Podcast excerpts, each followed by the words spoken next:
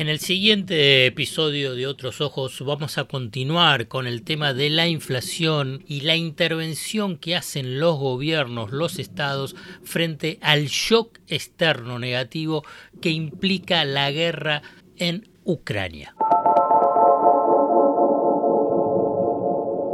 ¿Cómo saber si la información económica te oculta lo importante? ¿Qué es lo relevante y qué, es lo accesorio? ¿Qué hay debajo de una superficie en la que solo se ven dudas, miedos e incertidumbres?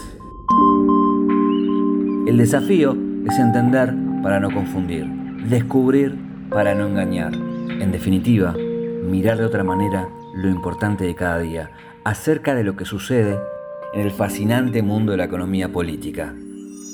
La invitación es que te arrojes sin prejuicios a escuchar otros ojos, otros ojos, otros ojos. Puede ser que así la venda que oscurece se empiece a aflojar. Como te conté en el episodio anterior, India prohibió las exportaciones de trigo, teniendo en cuenta que India es uno de los principales exportadores en el mercado internacional de este cereal. Así se convirtió en el último país en hacer esta intervención con precios de los cereales, o sea, también de los alimentos, disparados a lo largo de este año, en parte debido a la guerra en Ucrania. Esa guerra provocó un fuerte aumento en los precios del trigo, teniendo en cuenta que Rusia y Ucrania son los mayores exportadores de este producto. Ambos países representan casi el 30% de las exportaciones mundiales de trigo según el Banco Mundial. Así, los precios del trigo en lo que va del año casi se duplicaron y a partir de la decisión de India de suspender las exportaciones subieron aún más, llegando a casi 460 dólares la tonelada.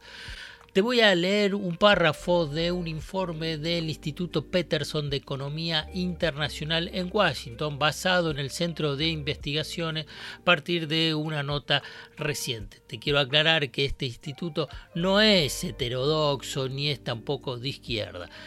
dice lo siguiente.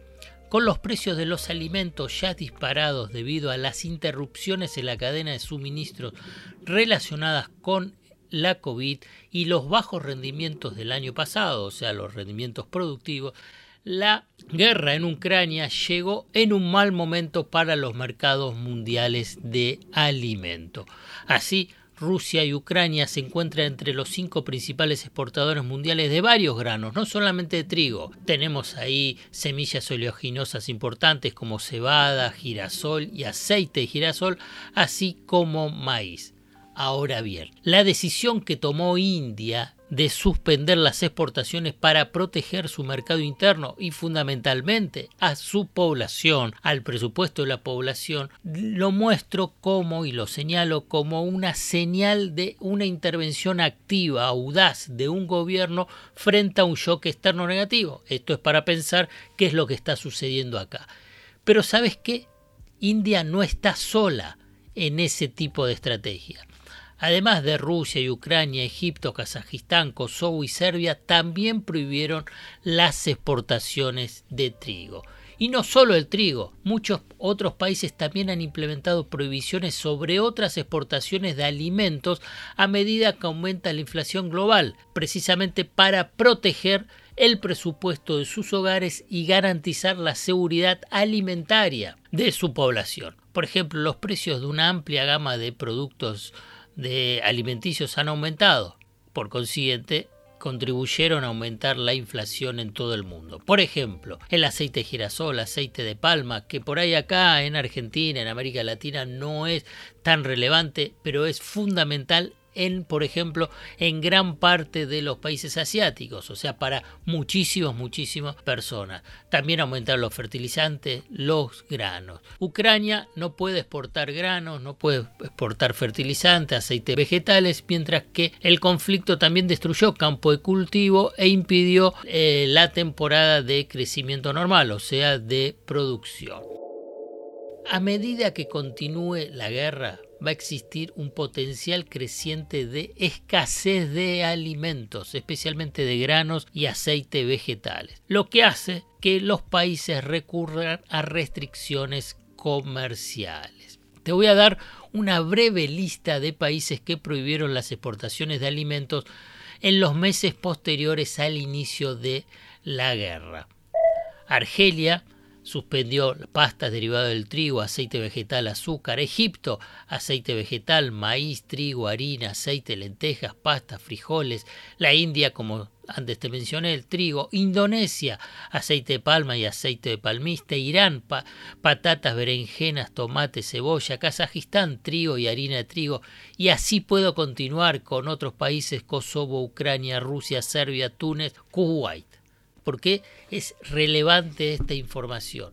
Para no caer en las trampas del discurso dominante que te dicen que no se puede hacer nada, que hay que dejar libre el funcionamiento del mercado, que no hay que restringir ningún tipo de exportaciones. Claramente los países cuidan a su población, primero piensan en la población en el mercado interno, en preservar el presupuesto de los hogares fundamentalmente vulnerables, haciendo intervenciones muy, muy audaces sobre el mercado de alimentos. Hasta acá llegamos hoy. Otros Ojos te propone escuchar algo diferente para entender algo diferente del torbellino de noticias diarias que nos atraviesa en el mundo de la economía política. Hasta el próximo episodio. Acá estoy. Acá vas a sacar tu primera clave. ¡Es acá! Acá nos convertimos en héroes. Acá.